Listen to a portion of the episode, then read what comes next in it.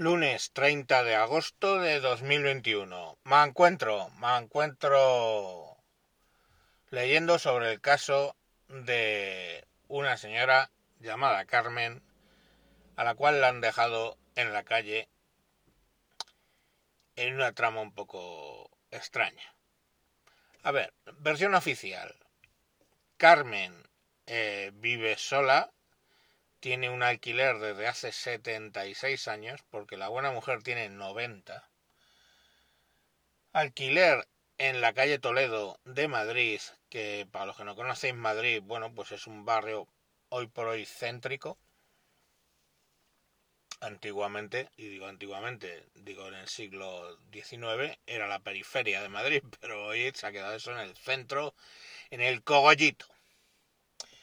Claro, eh, es de los pocos que todavía tienen renta antigua. Paga por el piso 110 euros de alquiler. Esa renta antigua era seguramente inferior a eso, pero hubo lo de la ley Borrell que vino a tratar de poner un poco de lógica en lo de los contratos de renta antigua, porque hablamos de gente que vivía por 40 o 50 pesetas de alquiler al mes en pisos, sobre todo de la zona centro. Y no hablo por hablar, lo digo porque mi abuela, en paz descanse, vivía en, uno, en un piso con renta antigua y eso era lo que estaba pagando de alquiler. Oye, un piso en Chamberí, que eso ya sí que es y siempre ha sido el cogollito de Madrid, ¿no?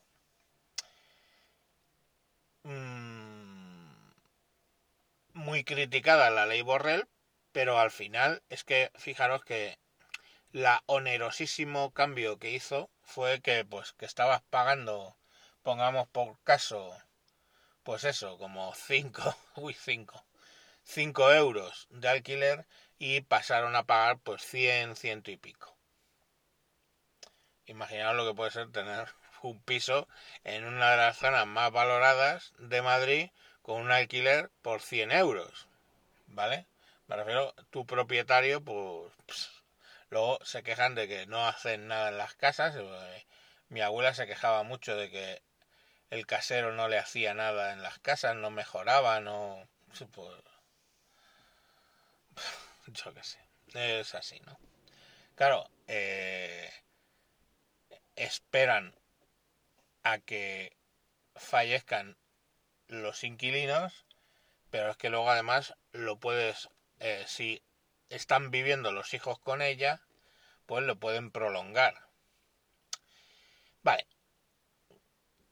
Ahí la señora estaba viviendo sola, ¿vale? Mm, pero con una... O sea, la, la, salud le empeora bastante porque de hecho estuvo... Eh, bueno, tiene un solo riñón, que le funciona al 12% y tiene tropocientas mil historias más lógicas en una persona de 90 años. Hasta cierto punto lógicas. Lo que no es lógico es que la señora estaba viviendo sola, ¿eh? hasta que empeoró mucho. Cuando empeoró bastante, un poco más, la ingresaron en el hospital y, y bueno, pues eh, volvió a su casa y una amiga o sea, una de las nietas, en vez de irse a vivir con ella, le propone a una amiga suya que, oye, como no tienes casa ni nada aquí en, España, porque eh, la amiga era marroquí, te vas a vivir con mi abuela, pagáis a medias el alquiler y los gastos, y a cambio, pues tú la cuidas. Pues vale ya. Eso, ¿hay contrato de eso? ¿Ese acuerdo hay un contrato? No, no hay un contrato. Yo eh, os, lo estoy contando, ¿eh? Y solo voy a juzgar a la familia de la señora. ¿Vale? Mm, y a la marroquí. La señora, pues con 90 años hacen un poco, hace seguramente un poco lo que le dicen. Bueno, pues el caso es que la nieta manda ahí, ¿para pa qué voy a vivir con mi abuela? Pues mando a la... Mando a la... A la marroquí a que viva allí. Bueno. cinco años lleva viviendo, llevaba viviendo la marroquí. Empeora la señora, queda hospitalizada. Eh, luego se viene la pandemia, con lo cual en vez de quedarse en casa, en su casa, o cielos, la recoge un hermano, que también cuántos años tendrá, pues poco menos, y vive con el hermano, pues estos año y pico, mientras eh, la marroquí seguía viviendo en la casa. Bueno, cuando, claro, el 8 de agosto deciden que eh, un hijo, la mujer, la famosa nieta, se van a ir a vivir a la casa con la señora. ¿Motivo por, por de ello? Claro, es que si la señora fallece, ellos al estar viviendo allí, tienen el derecho de continuar con la vivienda renegociando algo el alquiler que está especificado en cuanto, no me lo sé, pero vamos, que al final el alquiler que se quedan 200 euros, ¿no? Entonces, claro, tienes casa por 200 euros al mes. Quien pillara, ¿no? Entonces, eh, eh, eso estoy juzgando ¿eh? los motivos que puedan tener esos señores para ahora haber cambiado de idea e irse a vivir con la señora, cosa que tendrían que haber hecho desde un principio o habérsela llevado a su casa, oye, porque lo suyo es, es eso.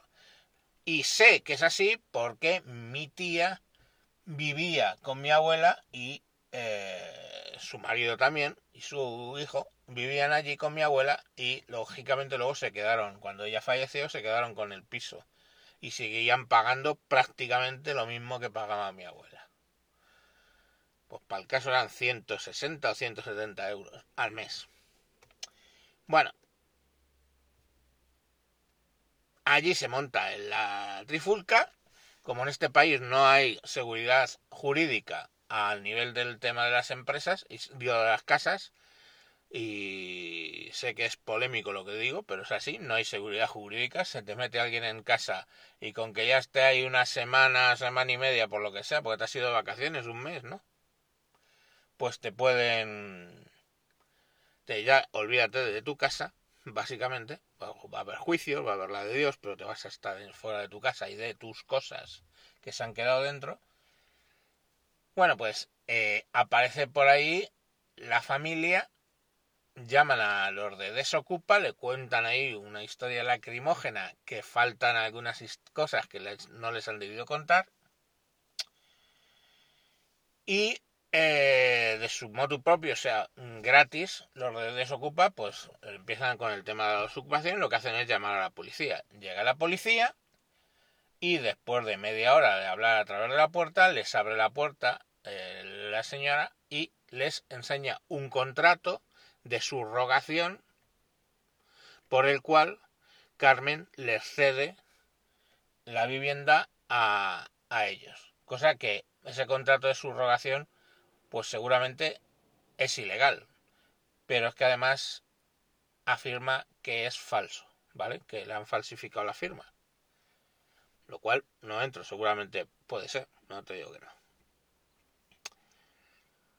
¿Qué dice Desocupa? Que temen que en realidad detrás de toda esa historia quien está es el, el propietario de la vivienda que tiene algún tipo de acuerdo con la tal luna esta, con la marroquí, para eh, que desahucie a la, a la vieja a ella y luego pues al final entre pitos y flautas pues por una cantidad recuperar la eh, recuperar la vivienda el propietario a saber no eso es lo que dicen los de desocupa que aparte de parecer neonazis y comportarse como neonazis, es que seguramente son neonazis.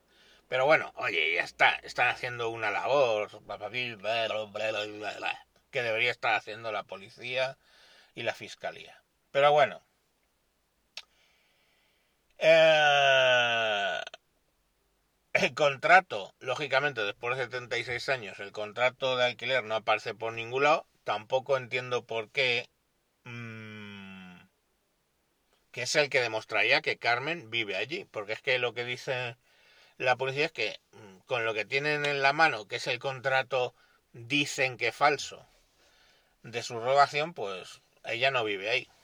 y de hecho lleva sin vivir ahí pues dos años, ¿no? Año y medio, lo, que lleva la pandemia. Mm, al final, fijaros que esto es un rollo, pero bastante extraño, que hay cosas ahí que ni los periódicos ni la familia está contando, que yo voy enganchando por la vivencia de mi propia abuela y sé lo que, lo que hay. Pero, oye, conclusiones. Pues que mucha familia española eh, desatiende a sus mayores. ¿Cómo es lógico que viviera una persona de 90, casi 90 años, sola y con esos problemas médicos? Pues no lo sé. Que lo fácil es tirar de, de inmigrante ilegal. Que lo fácil es tirar de inmigrante ilegal haciendo, eh, no haciendo ni un solo puñetero papel al respecto. Porque es que además en este caso el realquiler generalmente está prohibido en todo tipo de contrato de alquiler, con lo cual es muy seguro que esa subrogación, el contrato seguramente sea falso, pero es que además es ilegal.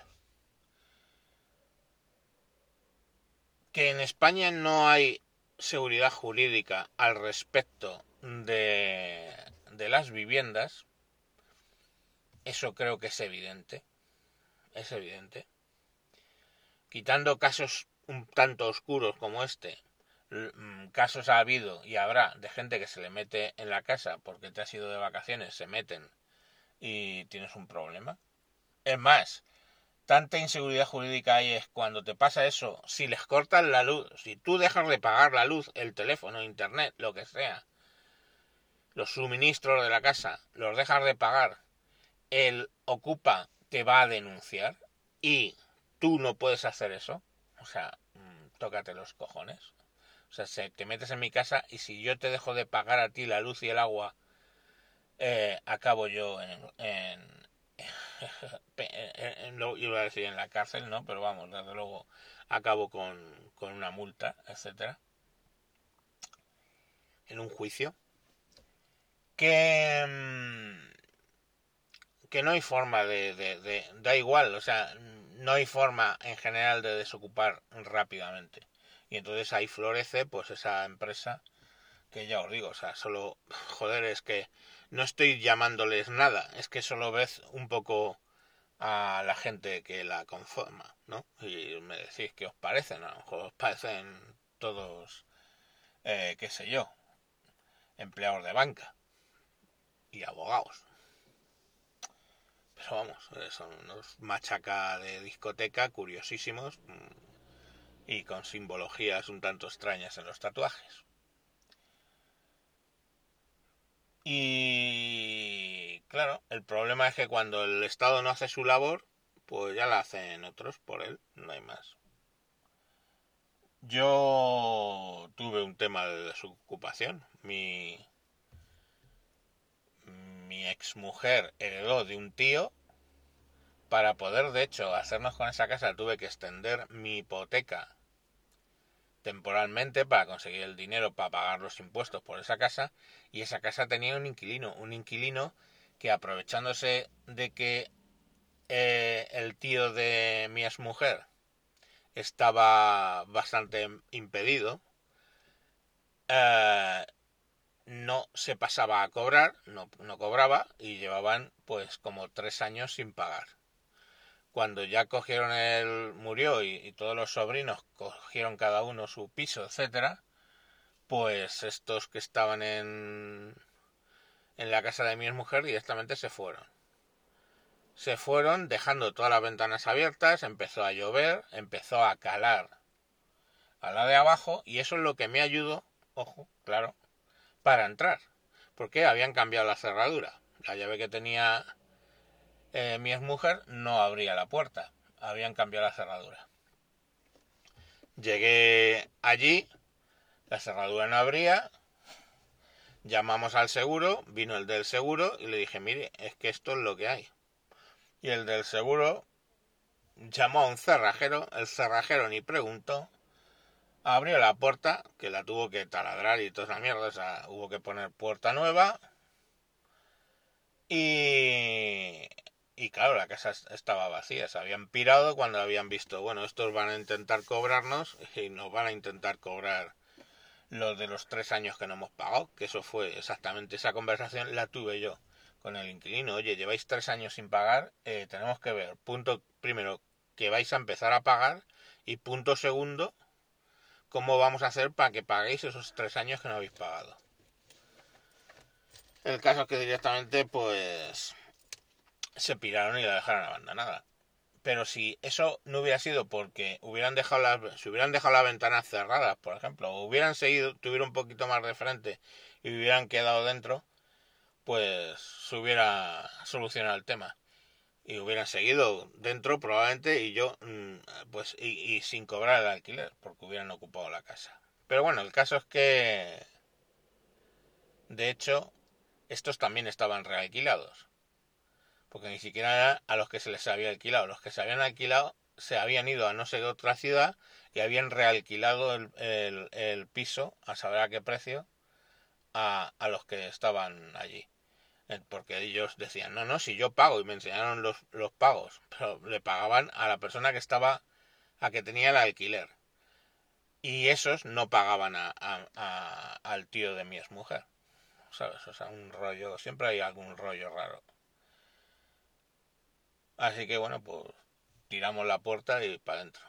Pero ¿por qué? Utilizando el hecho de que se estaba eh, mojando la finca de abajo, el, piso de abajo. Lógicamente la persona del piso de abajo no tenía eh, culpa de nada y pues hubo que entrar. Y se entró y punto. No sé si fue legal o cuasi ilegal o paralegal o qué cojones, pero ah, lógicamente la señora de abajo pues se le estaba cayendo el techo. Así que bueno, mmm, las conclusiones son estas. No hay seguridad jurídica en el tema de las casas. La, al no haberla, pululan una serie de gente mm, muy extraña para defender los derechos por un estipendio, ¿eh? No, seamos gilipollas. O sea, los neonazis estos no trabajan gratis. Eh y bueno, pues eso, que mm, deberíamos hacernos mirar un poco lo de las familias en este país, los, viejos, pues cuando se quedan solos y que le ponemos a la panchi o la marroquí de turno allí para que les cuide. Que todo, de todo hay. Mi mujer ha estado cuidando ancianos, ¿eh? No viviendo allí, aunque se lo han propuesto alguna vez pero ahí la tienes. Bueno, ya sé. Que creo yo que eso debería pensar la gente un poco qué hace con sus mayores. Venga, un poco largo ha quedado. Eh, pero es que no, si buscabais conclusiones, por, o sea, verdades, pues las cosas es que son más complejas, la vida es muy compleja. Venga, adiós.